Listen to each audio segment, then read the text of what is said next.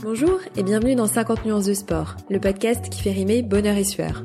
Moi, c'est Rosanne, et ici, je donne la parole à des sportives et sportifs passionnés, aux parcours différents, qui vous partagent leur histoire, leur vision du sport, ou encore une expérience qui les a marqués. Des témoignages passionnants, faits pour vous inspirer. Avant de démarrer cet épisode, je voulais vous parler d'un projet que j'ai lancé en parallèle du podcast et qui pourrait vous intéresser. Je suis passionnée de sport, mais également, et vous le ressentez peut-être dans certains épisodes du podcast, par tout ce qui a trait au changement de vie. Comme je l'expliquais dans l'épisode 8, je suis moi-même actuellement dans un processus de reconversion pour devenir coach sportif après une petite carrière dans les RH. J'ai lancé un blog début septembre où je partage mon histoire et les outils qui m'ont permis d'oser passer à l'action. C'est chronique d'un changement de vie. Et depuis une semaine, j'ai lancé un format podcast de ce blog où je donne la parole à des personnes qui ont également remis de la conscience sur leur vie et qui ont fait les choix nécessaires pour ne plus la subir et au contraire la vivre pleinement. Ça s'appelle Chronique d'un changement de vie, le podcast. Aujourd'hui, il y a déjà un épisode en ligne. Je vous mets les liens en description. N'hésitez pas à aller l'écouter, n'hésitez pas à me faire un retour. Pour en revenir à l'épisode du jour, qui s'inscrit d'ailleurs une nouvelle fois dans ces deux aspects, pratique sportive et nouvelle vie, notamment reconversion, on parle yoga. Alors depuis le début du podcast, je réfléchis à donner la parole à quelqu'un qui pratique ce sport, car oui, c'est bien un sport, que je pratique pour ma part très peu, mais qui m'intéresse beaucoup. Alors effectivement, depuis quelques années, il est en plein essor, on en entend beaucoup parler, beaucoup de studios voient le jour, de sites internet, et outre la pratique en tant que telle, autour du yoga gravitent énormément de choses qui en font vraiment une discipline à part entière, voire même un mode de vie, ce qui m'interpelle et que j'avais envie de creuser ici dans le podcast. Pour ça, j'ai eu le plaisir d'échanger avec Sephora, que je suis sur les réseaux sociaux depuis plus d'un an via son compte Instagram Instinct Yoga, et qui m'a fait le plaisir d'accepter mon invitation. Ancienne consultante en innovation, Sephora s'est découvert une passion pour le yoga lorsqu'elle débute sa pratique en studio il y a environ 5 ans. Elle s'y met initialement pour soulager ses problèmes de dos, mais assez rapidement, c'est chose faite, avec en prime une meilleure posture, une meilleure proprioception, mais également des bénéfices psychologiques. Au-delà de ça, l'univers du yoga étant tellement vaste, une fois le nez dedans, elle s'intéresse à tout ce qui gravite autour. Médecine traditionnelle, naturopathie, comment mieux prendre soin de soi, spiritualité également. Des sujets auxquels ses scientifiques de formation étaient déjà ouvertes, mais qu'elle a approfondis avec sa pratique. Alors on débute d'ailleurs l'épisode par parler de ces sujets-là. Donc ne vous étonnez pas, au tout début on parle pas vraiment yoga, mais plutôt d'ésotérisme, d'ouverture d'esprit, de curiosité, des sujets qui m'intéressent pas mal en ce moment et que j'avais envie de creuser avec elle. On parle donc ensuite de son histoire, de sa rencontre avec le yoga comme je l'évoquais tout à l'heure, et des quelques changements qu'elle a ensuite effectués dans sa vie, que ce soit sur le plan personnel, mais également professionnel. Désormais professeure de yoga entre autres, elle nous montre aussi l'envers du décor de ce qu'on pourrait considérer être un job de rêve, mais dont le quotidien n'est pas si simple que ça. Enfin, j'ai voulu la questionner sur la pratique du yoga et notamment pour débutants, quand on n'est pas souple, ce qui est souvent un sujet lorsque l'on s'intéresse à cette pratique. Et cette réflexion, cette discussion nous a amené à parler des réseaux sociaux et principalement d'Instagram, le réseau social qui aujourd'hui diffuse une image assez euh, restreinte de ce qu'est le yoga, avec des postures particulièrement impressionnantes et qui peuvent du coup contribuer à le rendre d'apparence inaccessible à ceux qui en auraient pourtant le plus besoin. Bref, un échange passionnant qui mêle à la fois témoignages, explications et réflexions sur un certain nombre de sujets. Alors j'espère que vous aurez autant de plaisir à l'écouter que je n'ai pris de plaisir à l'enregistrer et je vous souhaite tout de suite une très bonne écoute. Bonjour Sephora. Bonjour Rosanne. Euh, merci d'avoir accepté mon invitation. Bah, avec plaisir. Sur ton site internet, tu te présentes en Catalinéa, tu dis que tu es professeur de yoga, consultante en entreprise, créatrice passionnée, idéaliste, lucide. C'est tout moi. Tant mieux, ça, ça, fait pas mal de, de sujets qui vont permettre justement euh, d'aborder un certain nombre de choses. Euh, tu t'intéresses à beaucoup de choses, donc au mhm. yoga notamment, mais également à la médecine chinoise, l'astrologie, la lithothérapie, l'influence de la lune, la naturopathie, énormément de choses. Est-ce que ça a toujours fait partie de ta vie? Alors non, ça n'a pas toujours fait partie de ma vie. Euh, D'abord parce qu'avant, euh, je pense que j'étais simplement trop petite pour avoir conscience que tout ça existait. Euh, j'ai jamais été déjà quelqu'un de sportif à la base, donc le yoga, clairement, ça n'en faisait pas partie. T'as quel âge, euh, juste pour... Là, j'ai 32 ans. Ok.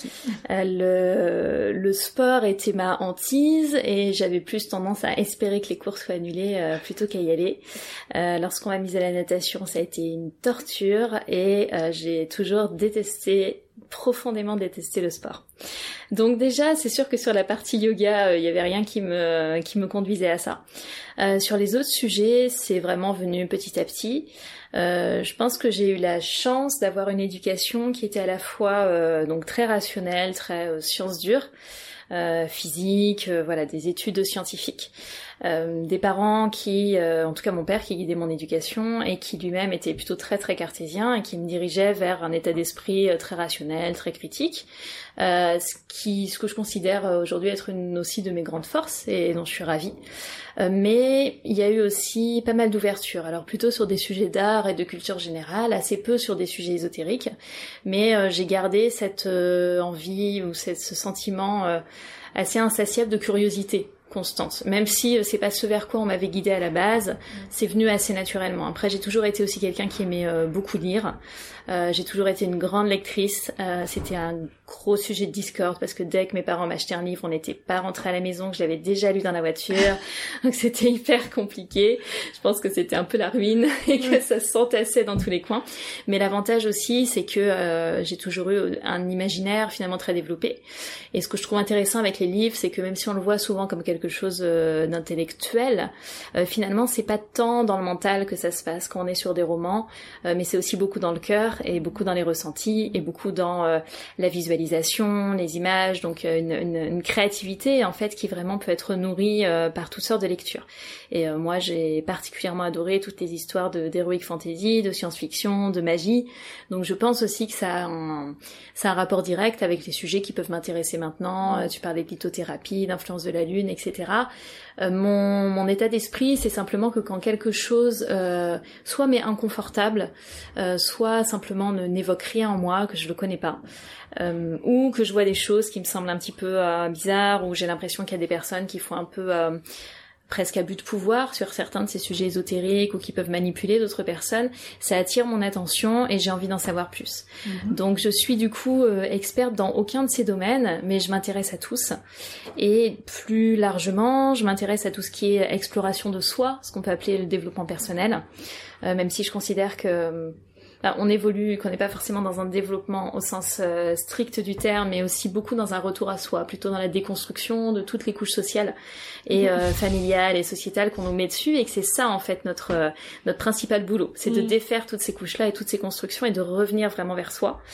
Euh, et je considère en fait tous les outils euh, que je comprends pas très bien, qui peuvent paraître un petit peu fumeux, euh, comme des outils en fait, des outils. quand on tire des cartes, je considère pas que c'est voilà un message du destin, que mon destin est écrit. Je considère juste que mon subconscient va me souffler des mots clés. qui correspondent à des problématiques sur lesquelles, pourquoi pas, je peux attirer mon attention, sur lesquelles travailler. quand je travaille avec de la lithothérapie, ça peut être déjà je vais pas travailler avec de la lithothérapie au sens propre, mais je vais travailler avec des cristaux si je le fais, euh, sans volonté thérapeutique du tout. Et je vais soit l'utiliser en support de méditation, euh, soit me laisser inspirer par une couleur ou observer des ressentis suivant telle ou telle pierre. Euh, j'ai aucune conviction, aucune croyance qu'il y a des énergies particulières euh, autour des cristaux par exemple, ou qu'elles peuvent me permettre de soigner. C'est des choses auxquelles je ne crois pas particulièrement. Euh, je ne nie pas que ça puisse exister. En fait, euh, tout simplement, puisque je ne je l'ai pas expérimenté, je veux pas nier que ça puisse exister chez les autres.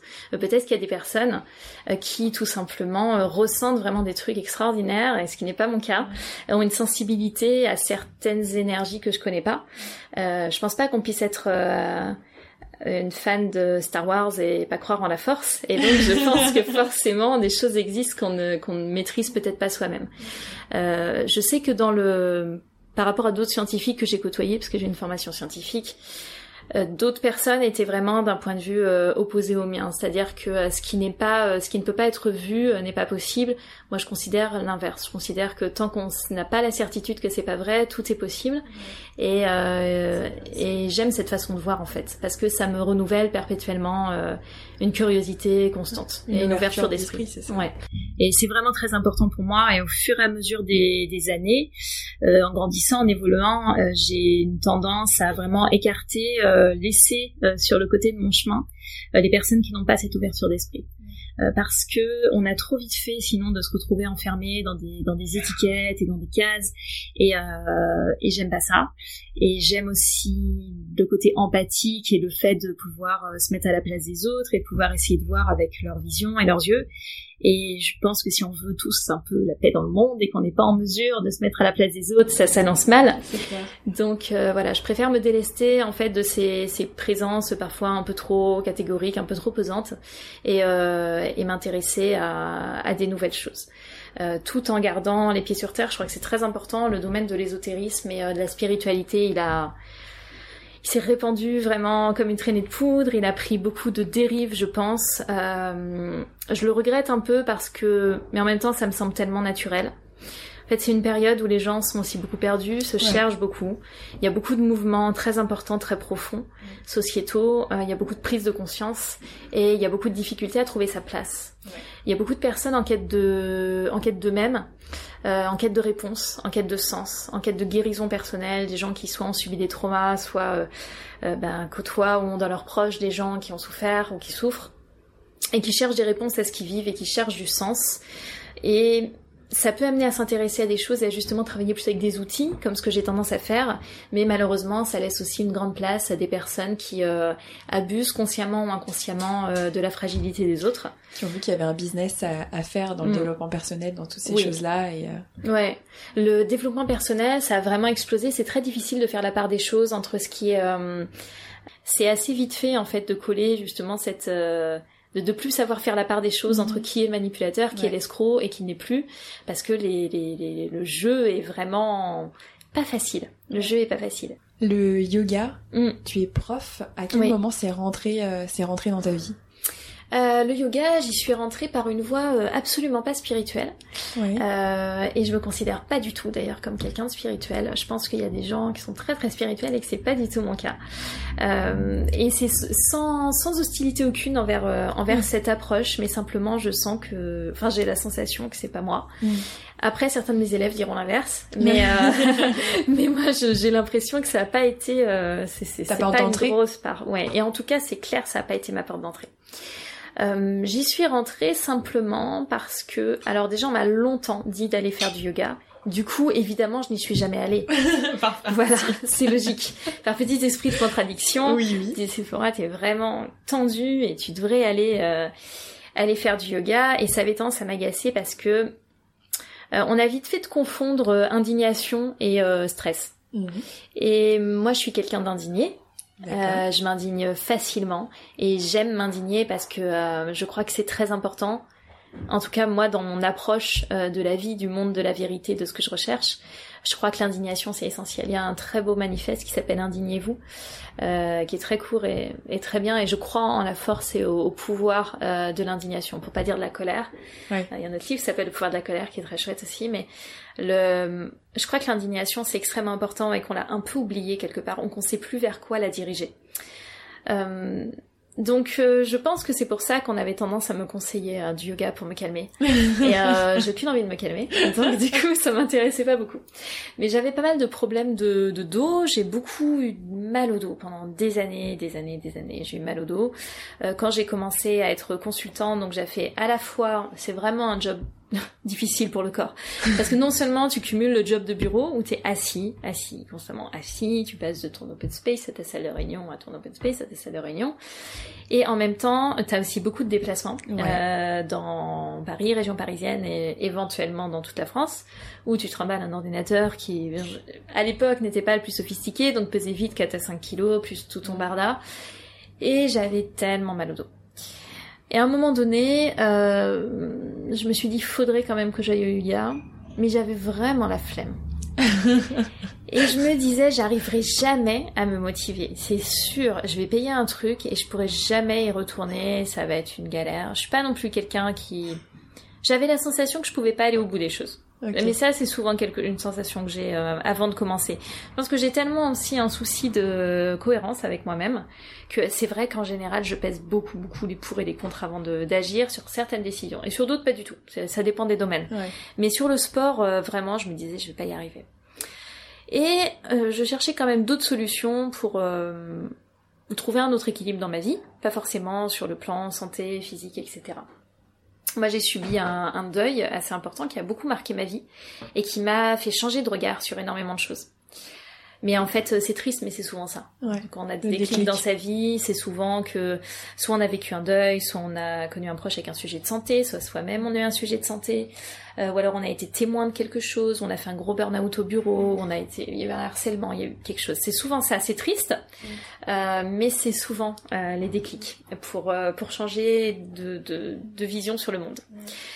Moi, ce qui a changé en premier, ça a été l'alimentation. Euh, puisque j'ai perdu un proche aussi avec euh, ben, un cancer. Donc euh, sur la fin de sa vie, sa question principale, c'était comment s'alimenter, une alimentation anti-cancer. J'ai vu toutes sortes de livres sur l'alimentation anti-cancer, auxquels je ne crois pas mais euh, auxquels je ne crois pas sous la forme sous laquelle ils sont proposés. Ça, c'est sûr et certain, mais bon, il y a du marketing partout. Du coup, ces éléments-là m'ont amené à reconsidérer ma façon de m'alimenter. J'avais aussi une conscience euh, euh, éthique, pas de sensibilité envers les animaux, mais plus de cohérence, encore une fois, avec moi-même. Qu'est-ce que c'est qu'une civilisation évoluée? Est-ce qu'on peut prétendre l'être lorsqu'on inflige de la souffrance qui n'est pas nécessaire, etc. Donc, ce qui m'a amené au végétarisme, ce qui m'a amené au véganisme. Donc ça a été mon, mes, premiers, mes premières étapes. Et euh, lorsqu'on commence à mettre un pas dans cette espèce de grande constellation de choses qui vont tout ensemble, oui, c'est ça. Euh, du coup, ça m'a amené à d'autres découvertes. Et je cherchais, bah, je voyais des, des, routines du matin, en cherchant des idées de comment manger, des gens qui montraient leur petit déj, qu'est-ce qu'ils faisaient le matin. Je suis tombée sur le Miracle Morning. J'ai fait le Miracle Morning. J'ai détesté le Miracle Morning. ça m'a pourri la vie. Euh, je sais qu'il y a certaines personnes pour qui ça fonctionne très bien. Moi, ça a été un cauchemar. Principe, le principe. Alors, le Miracle Morning, tu te lèves à pas d'heure, à l'aube, à 5 heures du mat, pour faire des choses qu'a priori, sinon tu n'auras pas le temps de faire plus tard. Tu profites de ce temps pour réaliser un certain nombre de choses. Donc il y a différentes étapes. Alors il y a la euh, après, il y a eu différentes variantes, mais la formule à la base était très très codifiée, euh, avec euh, des, travaux d'écriture. Il y avait aussi du sport, il y a de l'affirmation, il y avait de la visualisation. Donc il y avait différentes étapes, mais qui consistaient tous à toutes à se lever hyper tôt. Donc j'ai fait ça quelques mois. Et après, euh, j'étais en, dépression euh, quasiment. C'était hyper dur. Mon métier, en fait, s'y prêtait pas du tout. Et en plus, euh, bah, mon biorhythme, en fait, c'est juste pas ça. Moi, je, suis quelqu'un qui bosse le soir. je déteste me lever le matin. si on me demande quelque chose avant 10 heures, c'est très très compliqué. par contre, s'il faut travailler le soir, je serai là. Donc, c'est ça, ça commençait à être vraiment galère. En plus, comme j'avais des déplacements dans toute la France, j'étais donc salariée. Euh, il m'arrivait de me lever à 4 heures du matin pour aller prendre un avion et faire un aller-retour dans la journée. là, ça commençait à plus être possible. En plus, j'avais repris des études en même temps. Donc, j'avais mon job à temps plein et j'avais repris une formation. Je faisais un MBA en management général. Ça me prenait tout mon temps. Et euh, si en plus, il fallait que je me lève à 5 heures du matin pour faire je sais pas quoi, c'était pas, pas possible. Gérable. Pas possible du tout. Euh, mais n'empêche que je l'ai testé un moment et il y avait ce côté ben, sport. Il intégrait un moment sportif dans cette histoire. Je me suis dit comment faire? Donc j'ai cherché des, des vidéos sur internet. Google est toujours notre ami, n'est-ce pas? Maintenant on a toutes sortes de moteurs de recherche un petit peu plus écologiques. Euh, et j'ai cherché et globalement les gens faisaient du yoga. Ouais. Je veux dire, euh, c'était plus trendy déjà visiblement de faire du yoga que d'aller. En même temps, c'est plus simple. Je veux dire, qui va faire du ping-pong le matin à 5 heures Personne. tu vois, donc ça avait beaucoup plus de sens. Je me suis dit, ok, yoga. Bon. Et j'ai regardé quelques vidéos et j'ai un peu pratiqué chez moi et je me suis mise à un peu pratiquer. J'ai trouvé ça intéressant, j'ai trouvé ça beaucoup moins pénible ou fastidieux que ce que j'avais pu euh, imaginer. Euh, j'ai commencé à m'y intéresser, mais vraiment dilettante. Vraiment, vraiment dilettante. Puis ensuite, j'ai changé de boulot. Mon boulot m'amenait euh, dans un coin un peu plus accessible de Paris. Je me suis dit, allez, nouveau boulot, nouvelle vie. je vais tenter, je vais tenter l'expérience en studio. Parce que j'ai très vite quand même pris conscience que quand t'es pas guidé, euh, il y a des mouvements, tu sais pas si tu les fais bien, la proprioception, donc la conscience des différentes parties de son corps dans l'espace, elle est compliquée. Euh, je me suis dit, il va quand même falloir que j'aille voir ce qui se passe en vrai. Donc, je suis allée en studio et euh, je n'ai plus jamais arrêté. En fait, tout simplement. J'y suis allée, je me suis sentie bien, je me suis sentie chez moi. Ouais. je me suis sentie chez moi sur mon tapis dès le début. Et ensuite, j'y suis allée, j'y suis allée constamment. Enfin, sans excès, mais j'y allais déjà toutes les semaines. Alors bon, la première fois c'était extrêmement difficile, déjà j'y comprenais rien. C'était quel type de yoga? euh, C'était un yoga vinyasa. Mais il était euh, classé comme euh, yoga débutant. Ok. Mais c'était un vinyasa pour ah, débutants. Donc vinyasa pour le, vinyasa, terme du coup. C'est un yoga dynamique. alors, hmm. C'est un yoga en mouvement, c'est-à-dire que il n'est pas forcément dynamique, en vrai. Maintenant, on a l'impression que le vinyasa c'est quelque chose de très très rapide ou de d'assez rapide, ce qui est pas particulièrement le cas. C'est des mouvements qui sont synchronisés à la respiration. À la base, c'est ça. Euh, par rapport au yoga, au hatha yoga, qui est le yoga plus classique, dont on voit plus facilement aussi la, dénomination un petit peu partout, et qui est considéré comme le yoga la base de la base. Euh, là, on n'a pas ce souci des transitions, des enchaînements, mais au final, il y a quand même évidemment une conscience de la respiration.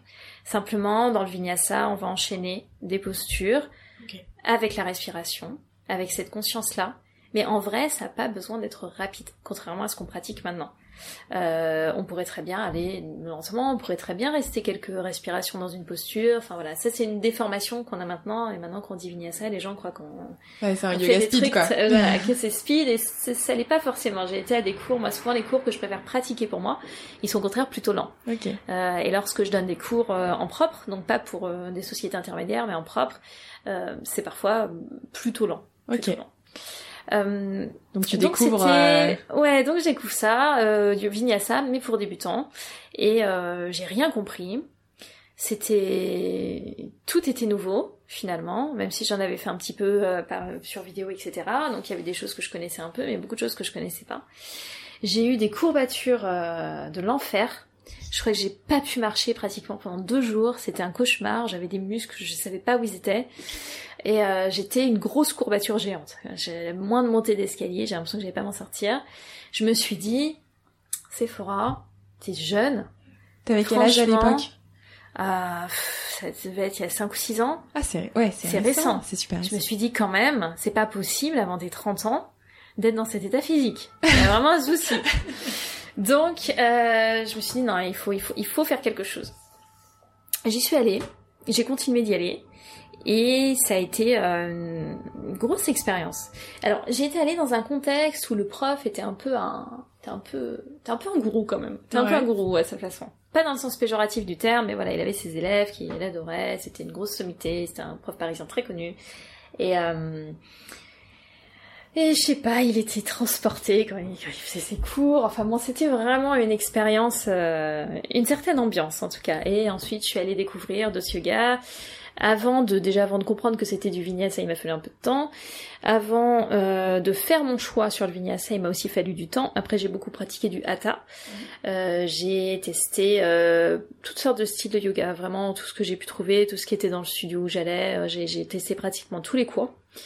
Euh, c'était bien parce que j'avais pas les contraintes financières que j'ai maintenant, j'avais plus d'argent, donc j'ai pu tester tous les cours, c'était pratique. Et ce dans quoi je me sentais finalement le mieux, c'était quand même le vinyasa. Donc c'est ce que j'ai choisi de garder en priorité. En fait, lorsqu'on pratique le yoga, c'est vrai qu'on peut vite se laisser un peu euh, submerger par le nombre de styles. Euh, je pense qu'il faut se fixer sur une ou deux pratiques centrales. Ça n'empêche pas de faire d'autres cours par ailleurs, mais euh, je crois que c'est bien, enfin, de pas se disperser, de pas trop trop se disperser. Sinon, on perd quand même un petit peu l'essence de ce qu'on fait. Et puis, mais ça reste quand même intéressant de voir d'autres choses. Euh, toujours pareil, pour l'ouverture d'esprit, pour se nourrir, pour s'enrichir. Euh, moi, en tant qu'élève et en tant qu'enseignante, j'aime beaucoup voir d'autres styles de yoga, tout comme je vais pas pratiquer avec tout le temps la même personne. Il y a des personnes avec qui j'aime beaucoup pratiquer. De temps en temps, j'essaie d'aller voir autre chose. Après, c'est de plus en plus dur parce que plus tu affines ton style, plus il y a des choses avec lesquelles tu as des difficultés. Ou tu considères que l'éthique est pas suffisante, ou voilà. Ça te correspond pas, quoi. Ça te correspond pas. Euh, ou qu'il y a des pratiques qui sont non sécuritaires aussi. Aussi. Et voilà, il peut y avoir aussi des studios qui font des choses qui me conviennent pas, qui acceptent euh, l'utilisation d'huile essentielle pure euh, et que ça me convient pas. Il peut y avoir plein de choses. Donc, euh, donc c'était le vinyasa sur lequel j'ai fait mon choix. Et autant le Miracle Morning n'a donc pas du tout tenu, autant le Vinyasa est resté. Donc maintenant j'enseigne le Vinyasa et j'enseigne aussi le Yin Yoga, qui est un yoga très très différent avec des postures statiques qu'on tient longtemps et on vise pas du tout la même chose. Il n'y a pas de notion de performance, il y a plutôt une notion de relâchement, on reste relativement actif et présent. Je dirais qu'on on peut vraiment accéder à une forme de méditation et de conscience du moment présent, parfois plus en yin qu'en vinyasa, même si en vinyasa c'est pareil, on a une méditation en mouvement. Donc on a cette conscience, je veux dire, on peut pas, quand on pense à activer tous ces muscles et à euh, faire ces enchaînements, on peut difficilement penser à autre chose ou à sa liste de courses pour le lendemain. Donc c'est pratique.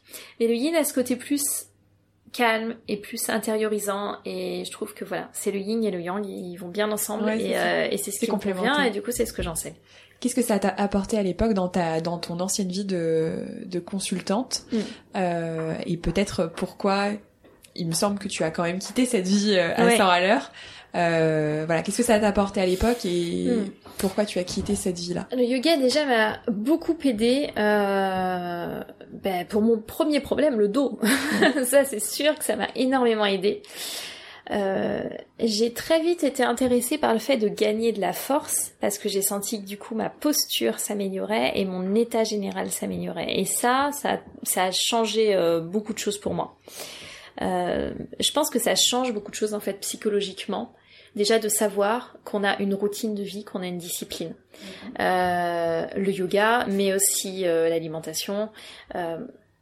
ces choses-là aident à se sentir ancré, se sentir aligné, savoir où on va, amener des réflexions sur ce qu'on est, ce qu'on veut faire. On se sent plus solide parce qu'on a des bases solides. Euh, je pense que justement dans notre société actuelle, on disait on est un peu euh, c'est pas trop bien ce qui nous arrive, mais il se passe plein de choses et c'est très fluctuant. Et donc pouvoir se reposer sur ces acquis-là. Euh, Sortir du mode pilote automatique. Un ouais, exactement. Sortir en fait, enlever ses œillères et se dire qu'on fait des choix dont on est conscient et qu'on a cette capacité de s'y tenir. Et ça, ça transforme beaucoup de choses parce que ça redonne du pouvoir. Ouais, de la responsabilisation oui. aussi. Et on se rend compte qu'on est capable de faire des trucs qu'on pensait pas faire. Euh, donc ça, c'est déjà un gros pas pour euh, pour l'évolution personnelle, professionnelle. Et ensuite, ben, tu disais justement, c'est tout un univers. Donc une fois qu'on a mis le pied par n'importe quelle porte d'entrée, on est sur la première étoile ici, il y a d'autres constellations à côté, et du coup on va naviguer dans d'autres choses. Ce qui a pu m'amener sur justement, tu disais, la naturopathie, euh, l'étude de plein de choses en fait, la médecine chinoise ou l'ayurveda, ou considérer des, différents types d'autres façons de de prendre soin de soi de manière plus responsable, euh, la réflexion sur l'impact qu'on a sur les autres. Après, je dirais que le, moi mon véganisme a eu plus d'impact pour moi. Euh, en termes de transformation de vie mhm. que le yoga, mais le yoga est venu accompagner et soutenir aussi cette décision. De façon complémentaire. Ouais, c'était c'était très complémentaire et je pense que c'était un chemin qui du coup était assez logique et cohérent. Euh, dans le yoga, on a aussi bah, toute une philosophie, on a des disons des codes moraux. Euh, alors on peut les suivre, on peut ne pas les suivre. Il y a des gens qui les suivent pas ou que ça n'intéresse pas. On peut s'intéresser au yoga uniquement pour la pour le côté euh, sportif, pourquoi pas. Euh, puisque même si ça surprend encore, le yoga est un sport. Euh, en tout cas, il, y a une pratique qui, qui, est très très sportive, si on le souhaite. Euh, donc là, ce il y a ce qu'on appelle les yamas, les niyamas. Euh, en fait, il y a des codes moraux envers soi-même et envers le monde extérieur. Donc, il y a toutes sortes de choses. Il y a bon un des très connus qui est ahimsa, la non-violence. Euh, la non-violence envers soi-même, la non-violence envers les autres, que moi j'associe à mon véganisme et à euh, euh, mon souci d'essayer de faire des choix de plus en plus éthiques, mon souci de l'environnement. Je considère que ça vient pleinement s'inscrire dans Ahimsa. on a beaucoup de choses comme l'honnêteté, l'honnêteté envers soi-même, l'honnêteté envers les autres. On va aussi avoir l'état d'esprit du débutant. Donc euh, toujours être dans une euh, savoir garder de l'humilité, savoir se remettre en question, savoir euh, peut-être remettre les choses en question, regarder toujours les choses avec un œil neuf. Il y a énormément, énormément de choses qui peuvent du coup venir nourrir la pratique sur le tapis, mais aussi en dehors du tapis. Et le yoga, finalement, on en voit la partie posturale, les asanas. Mais il y a huit branches dans le yoga, euh, donc il y a aussi tous ces codes moraux et, envers soi-même, envers les autres. Mais on a aussi euh, bah, tout ce qui est technique de respiration, pranayama, ça fait partie de ça, la méditation, le, retrait d'essence. Il y a en fait tout un tas de briques. Donc même si on y arrive par les postures, mhm. par les poses, au final, on peut choisir d'aller piocher dans toutes ces briques-là et de les intégrer d'une autre façon dans sa vie. On peut faire du yoga euh, chaque jour sans pratiquer des poses de fou. On peut simplement respirer, peut-être. On peut simplement amener un peu plus de conscience. On peut simplement faire preuve d'honnêteté dans sa vie. On peut juste choisir un jour de, d'être dans la non-violence, dans sa communication avec les autres ou vis-à-vis de soi-même. On peut, faire tous ces choix-là.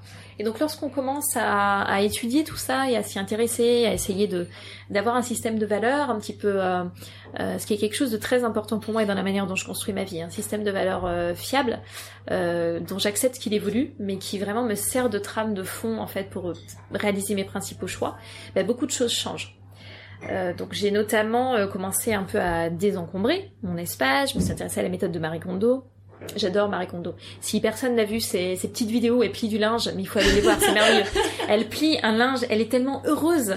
On a tous envie de plier du linge après. Bon, après il faut revoir la vidéo parce qu'on oublie, après ça nous saoule, mais c'est merveilleux cette joie que ça lui procure. Ça se lit sur son visage, elle est extraordinaire. Donc Marie Kondo a, cette, euh, a, amené cette notion que bon, c'était cool de ranger, mais qu'en fait avant, il fallait surtout désencombrer. c'est ça. Et garder ce qui dans sa vie nous amène de, enfin dans notre vie nous amène de la joie. Exactement. Je l'ai, c'est la magie du rangement. Ah oui. Euh. Donc du coup, la magie du rangement, ça a été un gros truc, ça fait un gros buzz, c'est drôle comme quelque chose d'aussi simple à bouleverser nos vies. Mais euh, bah, je pense qu'en fait, oui, c'est l'assise mort et revenons à la simplicité. En fait, on est content ou on n'est pas content? C'est aussi simple que ça. Est-ce qu'on est content d'avoir tout ce truc chez nous? Et moi, je suis quelqu'un qui entasse beaucoup, enfin qui entassait beaucoup. J'entassais tellement de trucs, c'était un cauchemar. Et euh, mon compagnon de l'époque me disait euh, que c'était pas possible. Quoi. C'était sujet euh, Discord constant. Euh, lui, mec, tout soit très rangé. Moi, j'étais dans un joyeux bazar. Et j'ai commencé à ranger. Le problème, c'est qu'une fois que j'ai fini de ranger, eh ben, beaucoup d'aspects de ma vie me convenaient pas. Après, ça dépasse le matériel. Oui, oui. Est-ce que cette personne dans ma vie me remplit de joie ou ne me remplit pas de joie? Est-ce que cette job me remplit de joie ou pas? Après, ça va loin, en fait. Oui, euh, donc, sachant que j'étais aussi déjà à la base quelqu'un qui a pas mal de facilité à dire non. Euh, j'ai horreur des trucs sociaux qui m'intéressent pas. Euh, si j'ai pas envie d'aller quelque part, j'y vais pas. Euh, voilà, je, je me force pas. Euh, je j'aime pas ça du tout. Donc euh, ça, heureusement, j'avais déjà ça. Mais du coup, ça m'a d'autant plus encouragée à libérer beaucoup de choses qui avaient besoin d'être libérées et de me désencombrer de ce qu'il fallait, de ce qu'il fallait mettre de côté. Et donc j'ai fait un gros euh, un gros changement en assez peu de temps. J'ai bah, donc j'ai quitté une relation longue. Mhm. J'ai vendu mon appartement. Alors ça c'était il y a combien de temps Le yoga? C'était il y a cinq ans tu disais? Deux ans et demi je pense. Ok. À peu près. Donc après deux ans de pratique de yoga à peu près? Oui ou trois après trois trois années peut-être. Après trois années donc j'ai tout euh, j'ai tout j'ai tout bazardé. J'ai vendu mon appart dont j'étais propriétaire. J'ai quitté mon CDI euh, petit à petit, voilà, en l'espace d'un an, euh, j'ai, j'ai, ce qui est quand même une durée assez courte pour des gros changements, mais j'ai, j'ai, j'ai changé tout ça. Et je me suis dit, euh, professionnellement, professionnellement, quel a été le... alors professionnellement, j'ai donc un cabinet de conseil, c'est pas toujours une vie euh, extrêmement fun. Non, c'est clair. Euh, ce qui m'a beaucoup décidé, c'est que sur une de mes dernières, euh, un de mes derniers postes, euh, j'ai eu des grosses divergences d'éthique euh, professionnelle avec euh, avec l'un de mes responsables et les choses qui étaient demandées ne m'étaient pas n'étaient pas possibles pour moi et pour ma conception des choses.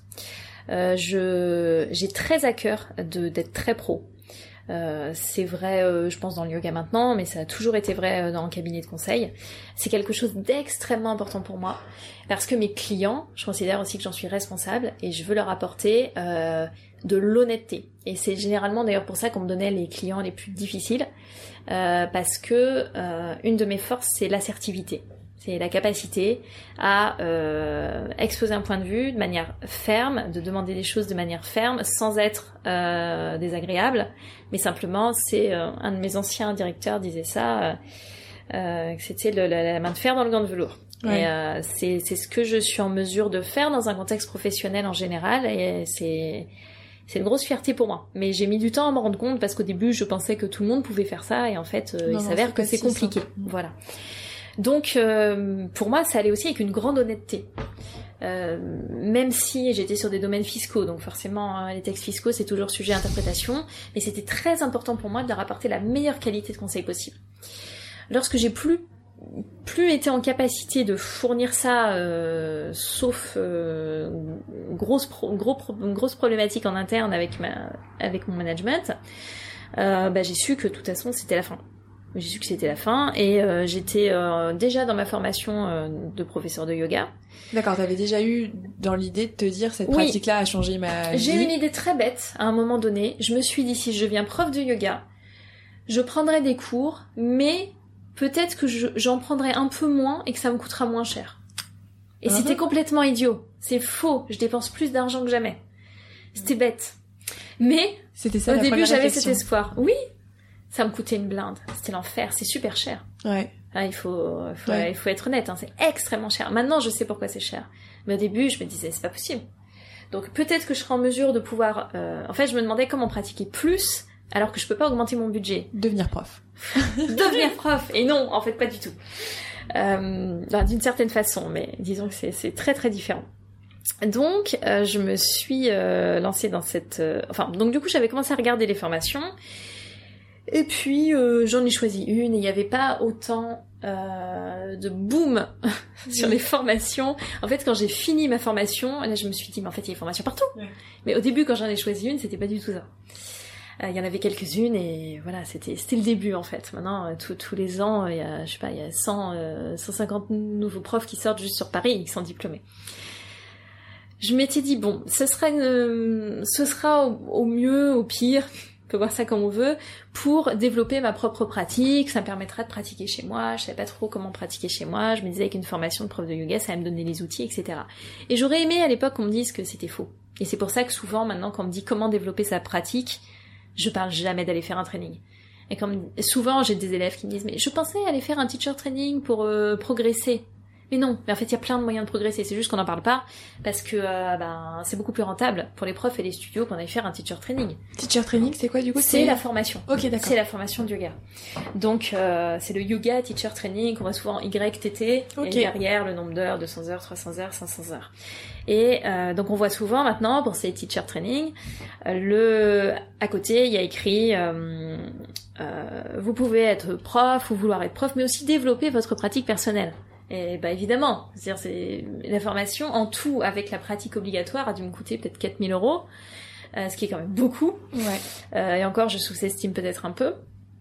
Donc euh, oui, oui, c'est sûr, c'est plus, c'est plus intéressant, c'est beaucoup plus intéressant parce que ça reste une vie de précarité souvent, hein, la vie de professeur de yoga. Donc je comprends qu'on cherche d'autres moyens et tout ce qui est retraite, formation, etc. C'est un moyen. Donc j'avais euh, avancé dans ma formation de, de, de prof de yoga et euh, bah, du coup j'ai quitté euh, quitté le cabinet où j'étais. Je me suis dit je vais laisser un an pour essayer de développer quelque chose autour du yoga et ensuite je reprendrai le consulting à ma façon. donc c'est ce que j'ai fait. C'est ce que j'ai fait. J'ai passé, je suis sur ma deuxième année d'enseignement, donc j'ai passé une année à, à enseigner, à essayer d'enseigner, à essayer de développer un planning. C'est extrêmement difficile. Euh, des fois, on me demande si c'est c'est cool d'être prof de yoga? Non, non, ça n'a rien de cool. C'est très difficile. Ça a des côtés très cool évidemment, mais je pense que c'est plus le fait d'être auto-entrepreneur qui a des côtés cool et des côtés difficiles. Tout à fait. Et être prof de yoga, mais ça a aussi des côtés cool et des côtés difficiles. Je suis ravie de retrouver mes élèves, mais c'est extrêmement difficile. On n'est pas énormément payé, il y a énormément de, de, de temps de, il y a des temps de déplacement pas possible à Paris parce que bon, on n'est pas figé dans un, un endroit, donc on se déplace, on passe entre deux et quatre heures par jour dans les transports. Tu fais comment du coup tu travailles extrêmement difficile. Comment tu travailles justement T'es en, t'es dans des studios euh... Alors moi de toute façon, pour le moment, ce que j'ai privilégié, c'est de travailler avec une plateforme, euh, avec une plateforme intermédiaire, ok, un peu comme un Uber des profs de yoga. Peut-être qu'ils aimeraient pas être qualifiés comme ça, mais c'est un peu l'idée. C'est-à-dire qu'ils font matcher euh, des, des, prestataires, euh, donc des profs de yoga, avec des salles qui louent, et euh, y a, ça, ça crée des espaces fixes dans lesquels moi j'enseigne. Après, il y a aussi des salles que moi j'ai en location, donc que je gère en propre, je loue, et les élèves viennent. Enfin, normalement, ils viennent. et après, je travaille aussi avec des ateliers. J'ai aussi des contrats de société. Donc, euh, je vais faire du yoga en entreprise. Donc ça, c'est la partie, c'est la partie yoga. Yoga dans le sens, je donne du yoga euh, guerrier 1, guerrier 2, mmh. chien tête en haut, chien tête en bas, tout ça. Voilà, c'est dans les coins. Euh, du coup, ça, c'est ce que je fais le, c'est ce que c'est ce que j'ai cherché à développer sur toute cette année-là. Et ensuite, euh, là, sur les derniers mois, j'ai repris du consulting, mais à mon compte. Sachant qu'aussi sur la première année, j'ai développé euh, une offre donc en qualité du travail, mhm. euh, où là c'est plus c'est basé sur du yoga, mais c'est plus un programme bien-être en entreprise. Comment mieux bouger en entreprise, comment incorporer des mouvements de yoga sur chaise, euh, former des, des, personnes qui sont un peu référentes et qui ensuite vont pouvoir déployer le programme et ce genre de choses. Donc j'ai fait euh, des missions sur la première année un peu par opportunité que je continue de maintenir euh, en produit euh, possible et que je, je, travaillerai à faire évoluer sur l'année qui vient. mais j'ai aussi repris du consulting dans mon cœur de métier. Donc sur tout ce qui est financement de l'innovation, où je travaille avec un de mes anciens employeurs et où je suis ben, prestataire et j'agis en tant que consultante comme je le faisais avant, mais euh, où je suis plus libre de faire euh, de faire ma vie. Donc j'ai plus de charges évidemment, mais euh, j'organise mon temps du coup différemment et c'est du coup la, ma deuxième phase de travail que j'avais prévue et qui se qui se déploie en fait sur cette année. Ok. D'accord, donc oui, double double double casquette oui, de plusieurs double métiers. casquette et du coup, ben c'est vrai qu'il y a aussi des d'autres repères à, à trouver. Euh, si j'ai un rendez-vous client, il faut que je sois en tailleur et ensuite il faut que je rentre et que je puisse repartir donner mon cours et que tout rentre euh, voilà dans, dans les bonnes cases et les bons créneaux en tout cas. Euh, tu quand tu as débuté le yoga, est-ce que tu été souple? Non, j'ai jamais été souple. D'accord, il y a pas mal de gens qui euh, c'est vrai que le yoga tu tu, tu en parlais, c'est une mm. philosophie de vie aussi, enfin c'est souvent associé à ça. Ça peut faire il me semble partie des freins aussi pour certaines personnes de se dire mais euh, j'ai enfin moi cet univers là c'est vrai qu'on se dit bon je vais pratiquer le ping-pong tu prenais l'exemple du ping-pong euh, bon voilà ça reste du ping-pong mm. euh, le yoga c'est vrai que pour des certaines personnes qui peut-être se considèrent justement cartésiennes très mm. cartésiennes très euh, peut-être fermer un certain nombre de choses mm. Euh, ça peut faire peur. Il y a aussi le frein de euh, mais moi de toute façon je suis pas souple donc le yoga c'est pas pour moi. Qu'est-ce que tu réponds à, à ça? Ben, je réponds à quelque chose que j'ai pas inventé, hein, qui est très connu, mais c'est que de la même façon qu'on prend une douche parce qu'on est sale, on va au yoga parce qu'on n'est pas souple. En fait, c'est tout simple, mais c'est évident. On va au yoga parce qu'on n'est pas souple, ou parce qu'on a besoin de force, ou parce qu'on a besoin de rectifier sa posture. Euh, sinon, on, on fera autre chose on fait autre chose, je pense. Après, sur les comptes Instagram, notamment mm. yoga, c'est vrai qu'il y a quand même une. Euh, je pense que c'est ça aussi, c'est une sorte de quête de la performance, de la posture la plus incroyable possible, qui peut peut-être du coup euh, associer cette euh, cette l'image de ce, ce, du yoga à voilà des postures incroyables. Oui, c'est une très bonne remarque. Euh, justement dans le dans le métro, je commençais à rédiger un, un post Instagram sur la difficulté de se positionner en fait sur Instagram. Euh, moi, clairement, si j'avais connu les réseaux sociaux comme je les connais avant de m'être mise au yoga, peut-être que ça m'aurait vraiment freiné. Euh, je c'est devenu bah, c'est devenu une espèce de d'étalage de comme tu dis de posture. Ouais c'est vrai c'est vrai c'est devenu une vitrine de pose de de, de, de grands écarts euh, d'équilibre sur les mains au bord de falaise, on sait pas pourquoi, qui fait ça, qui fait ça. La autre fois j'en rigolais, mais enfin à la plage, la dernière fois que j'étais à la plage, je me disais c'est drôle, il y a des gens qui du coup ils, prennent des photos en yoga euh, sur un paddle, moi c'était pas envie, voilà. Sur un paddle, euh, c'est fascinant, c'est fascinant. Et euh, c'est vrai que du coup il y a, y a cette course, oui, c'était mon grand questionnement quand je me suis, quand j'ai développé mon, mon, compte actuel sur Instagram, parce que j'avais un autre compte avant, mais qui était un compte de fou de vegan et que j'ai laissé de côté et j'en ai recréé un complètement nouveau pour intégrer plus de différentes facettes de moi-même, et euh, notamment le yoga, parce que c'était censé être un compte pro. Mon compte est un compte pro. Euh, c'est-à-dire que je n'y fais pas un gros étalage de ma vie privée, euh, en dehors du fait de voir mes chats et un peu ce que je mange, il se passe pas non plus des choses particulières. Je je fais pas étalage de mes états d'âme. Je suis quelqu'un d'assez on peut dire pudique, même si c'est un terme un petit peu péjoratif, mais j'étale pas mes, mes, mes, sentiments et mes réflexions, non pas parce que je considère qu'il faut pas les étaler, chacun fait ce qu'il veut, mais parce que j'en éprouve absolument pas le besoin. Je suis quelqu'un qui aime beaucoup gérer les choses tranquillement dans son coin, qui travaille de manière assez euh, intériorisée. Euh, et je me disais, qu'est-ce qui va se passer sur ce nouveau compte Instagram? Je regardais un peu mes profs, je regardais un peu les comptes et je voyais que des, ouais, une vitrine, comme tu dis, de posture euh, que jamais de ma vie je fais. Je pense si on met hashtag yoga, euh, hashtag yoga, c'est directement des postures euh, impressionnantes qui sont totalement euh, pas accessibles en fait à, ça, à la majorité des. J'allais dire 80%, mais peut-être même plus, des gens.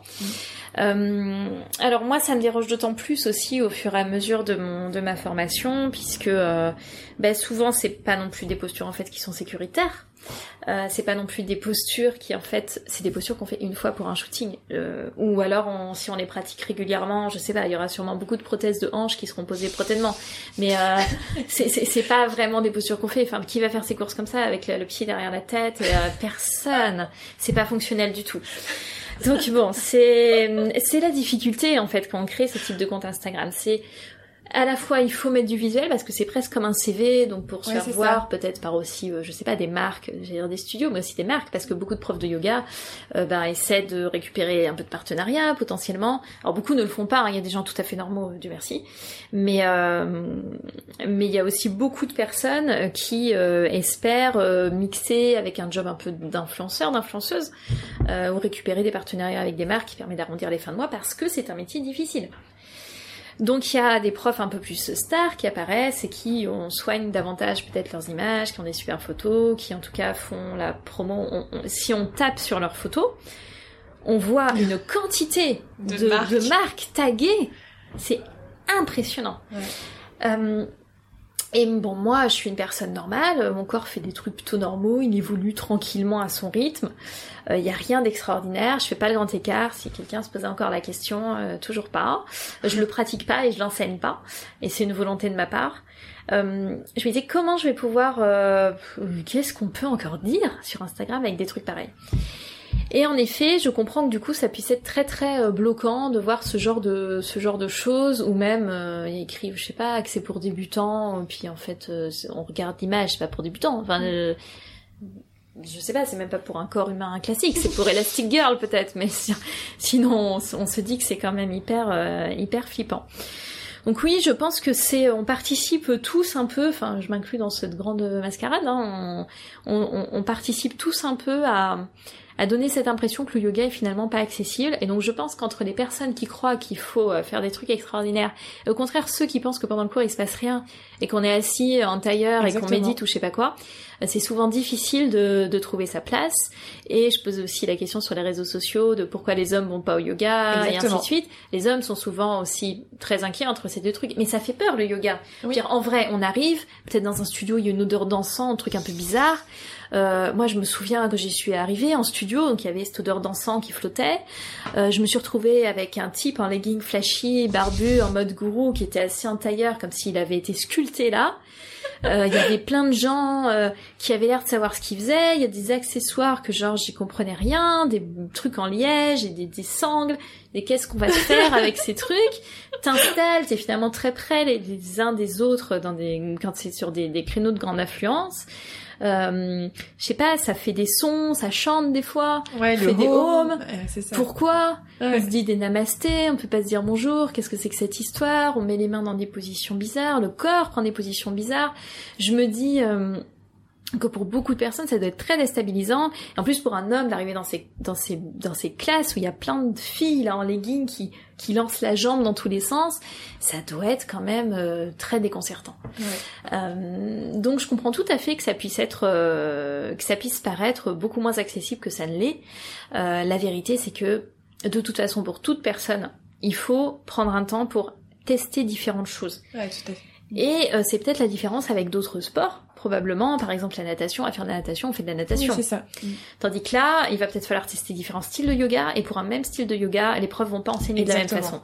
Et ça, c'est assez. euh, Et assez c'est déroutant. Ouais, c'est déroutant et euh, ça demande aussi de s'y, bah, d'y passer un peu de temps. Ouais. Ça demande d'y passer un peu de temps. Et il faut accepter, en fait aussi, c'est un gros test d'ego, hein, euh, malgré tout. C'est-à-dire que si on arrive et que, à force de s'être comparé avec les autres, on se sent, voilà, on préfère ne pas persévérer parce qu'on se sent pas assez bon, bah c'est dommage. Mais au final, on n'est jamais assez bon. Moi, je vais à plein de cours où je comprends rien.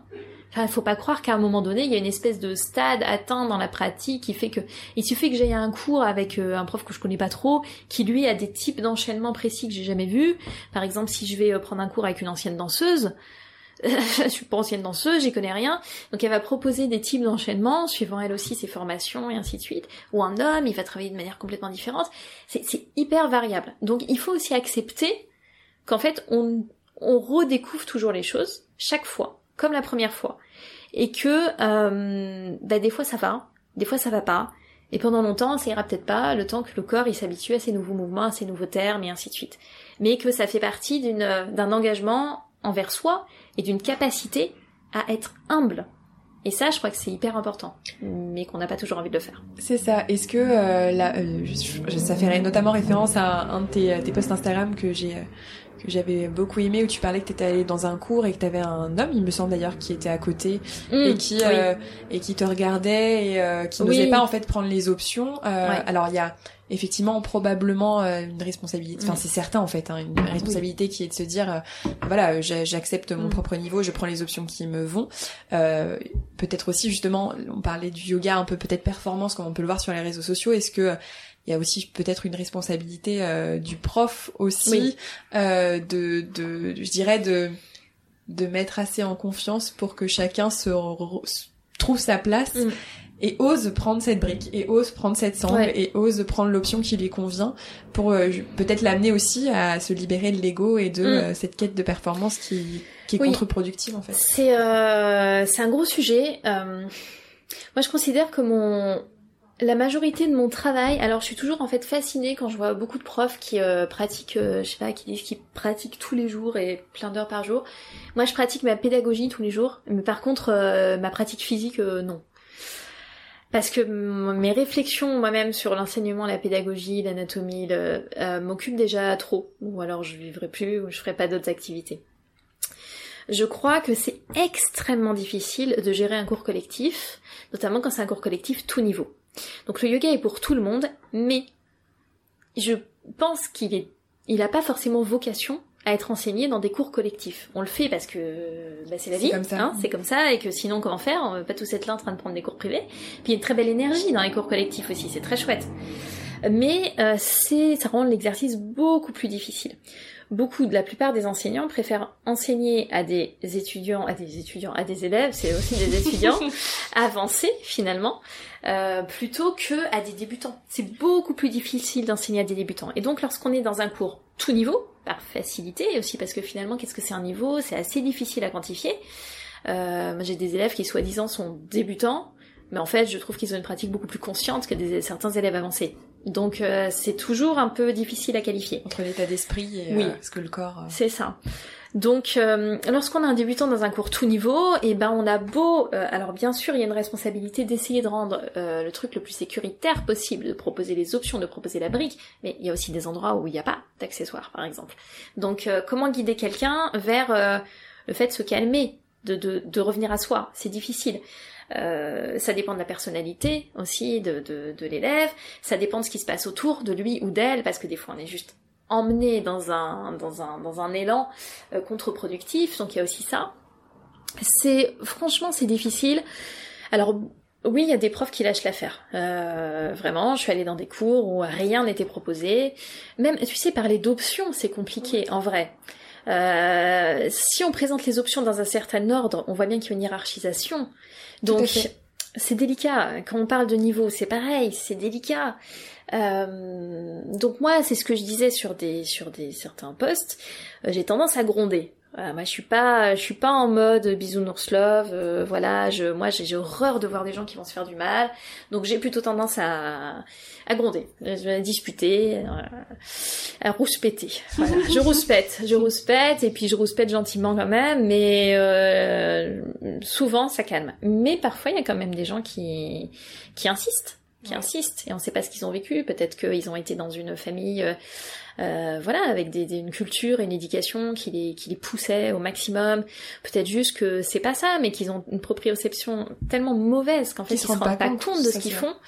Euh, là, je voyais, euh, j'ai- j'avais eu une- un cours avec euh, et souvent des élèves qui se font mal aussi au dos parce qu'en fait, on a beau leur expliquer comment, quand on n'a pas de conscience de ce qui se passe, quand on n'a pas conscience de l'engagement de son centre, et il faut du temps où il faut accepter d'aller dans des cours aussi plus lents, en plus petits groupes, voire même payer parfois des cours privés pour s'assurer que euh, ce qu'on fait est ok et que justement c'est aussi l'intérêt d'avoir des profs un peu réguliers qui peuvent vous suivre. C'est-à-dire que euh, si je vois quelqu'un toutes les semaines depuis deux trois mois que la personne à la fin me dit oui dans cette posture j'ai un peu mal au dos, est-ce que tu as une idée? Ben, c'est plus facile pour moi de lui donner une petite indication à la fin. Et du coup plutôt que des gens qui virevoltent dans tous les cours de Paris et on, on sait pas en fait ce qu'ils font. Puis c'est aussi euh, se faire mal, souvent c'est euh, à l'issue de mouvements répétés mal faits. Donc si j'ai quelqu'un qui arrive, il peut se faire mal pendant un cours, mais en vrai c'est peut-être parce que euh, pendant euh, un an elle fait n'importe quoi avec ses épaules. On peut pas savoir. Mm. Donc c'est délicat, mais euh, oui, je crois qu'on a euh, beaucoup de choses à, à voir d'un point de vue euh, pédagogie. Je pense que c'est un c'est un boulot constant euh, de se remettre en question là-dessus. Comment faire pour que chacun se sente dans un espace de sécurité, chacun se sente bienvenu, euh, chacun se sente la possibilité d'explorer sans euh, frein ou sans crainte, mais tout en tout en se préservant. Et ça, c'est délicat. Donc oui, il y a des. Mais je, je, vais à plein de cours où personne demande s'il y a un sujet de santé. Je, je... À des cours où il y a des femmes enceintes qui sont sur le ventre par terre en train de faire des trucs. Il y a toutes sortes de choses. Ouais, donc euh, oui. toi dans ta propre pratique, t'as toujours eu ce regard, euh, ce regard, comment dire, euh, justement à te respecter, à prendre conscience de euh, voilà tes propres limites peut-être et de progresser. Euh. Oui, je crois que j'ai eu cette euh, chance, mais parce qu'à la base, je suis vraiment une bonne élève. Je suis vraiment bonne élève. C'était comme ça à l'école, et je crois que c'est a été aussi comme ça au yoga. Et je suis hyper passionnée du truc. Je suis très intéressée, donc je suis vraiment ce type de personne qui connaît peut-être une posture par cœur, mais qui, s'il y a une démo, va s'arrêter. Ouais. Je suis pas du genre à être déjà sur le dos quand il y a quelqu'un qui est en train de montrer un truc. Hein. Moi, je suis là et je regarde. Genre, ça m'intéresse vraiment beaucoup. Ouais. Euh, donc, je pense que c'est à la fois d'être bonne élève et d'être naturellement euh, curieuse et aussi respectueuse. Il y a des gens qui, juste, c'est un manque de respect, en fait, qu'on n'écoute pas ce qui se passe autour, ou qu'on en fait qu'à sa tête, ou qu'on saute alors qu'il faut faire complètement autre chose. Enfin, c'est aussi ça. Euh, donc je pense que ça m'a aussi permis de, de, d'être un petit peu plus consciente. Après, j'ai été énormément blessée. Pendant mon teacher training, j'ai été blessée pendant des mois, j'ai cru que j'allais jamais me réparer. Mais ça a aussi beaucoup, beaucoup influé ma façon de, ma façon d'enseigner maintenant. Des blessures, euh, quel type de blessures? J'ai été blessée, euh, franchement, d'à peu près partout. J'ai été blessée aux ischio-jambiers, euh, donc l'arrière des cuisses. J'ai été blessée euh, au niveau du, bah, au niveau du bassin. Mon sacrum s'était désaxé. J'ai eu des problèmes au sacro-iliaque. Euh, j'ai eu des problèmes de dos. J'ai des problèmes d'épaule. J'ai des problèmes de poignet.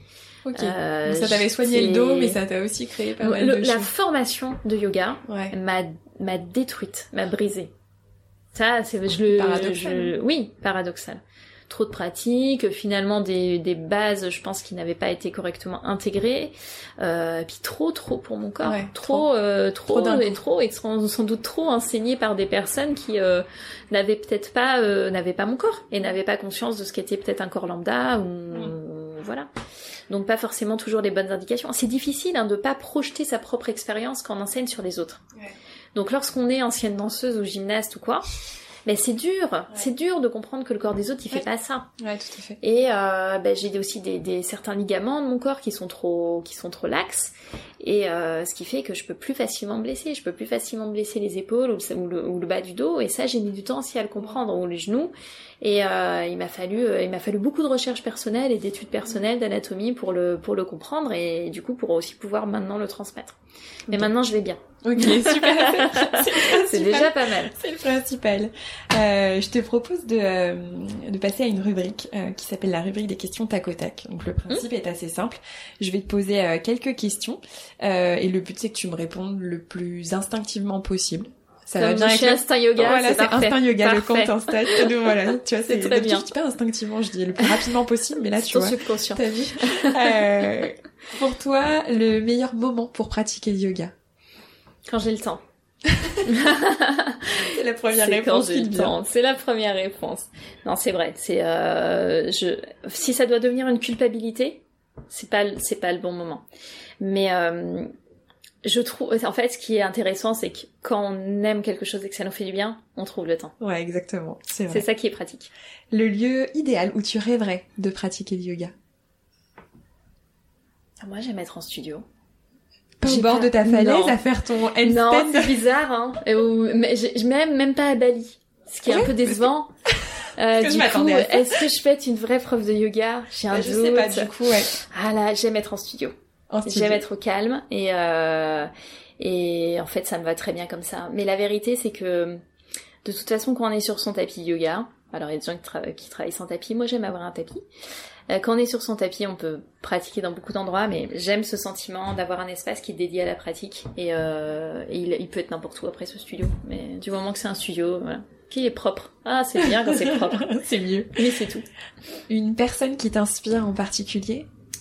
Euh, Simon Park m'inspire. C'est euh, un enseignant qui a transformé ma, façon de pratiquer, de voir les choses. Enfin, en tout cas, qui m'a poussé sur euh, le, chemin de la, de la transformation que j'avais déjà amorcé.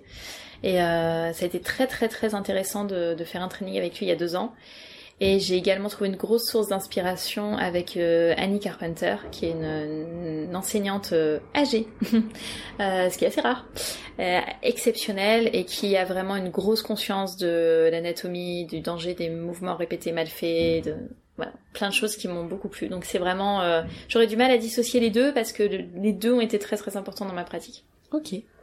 Un livre que tu qui t'a marqué? Yoga une histoire monde c'est un super livre que je recommande à tout le monde. Euh, il, euh, franchement, l'autrice a fait un travail extraordinaire euh, de, recherche et d'objectivité. Ça répond à toutes les, ça amène plein de pistes de réflexion sur euh, qu'est-ce que c'est le yoga, euh, ça c'est yoga, ça c'est pas yoga, qu'est-ce que c'est le yoga moderne, qu'est-ce que c'est le yoga ancien? On apprend à quel point le yoga qu'on croit pratiquer, il est pas du tout ancien.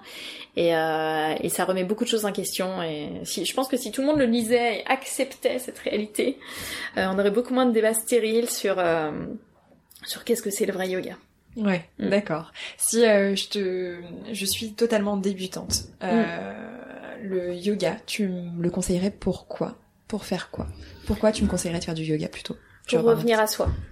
Pour revenir à soi, euh, s'écouter et voir ce dont on a vraiment besoin.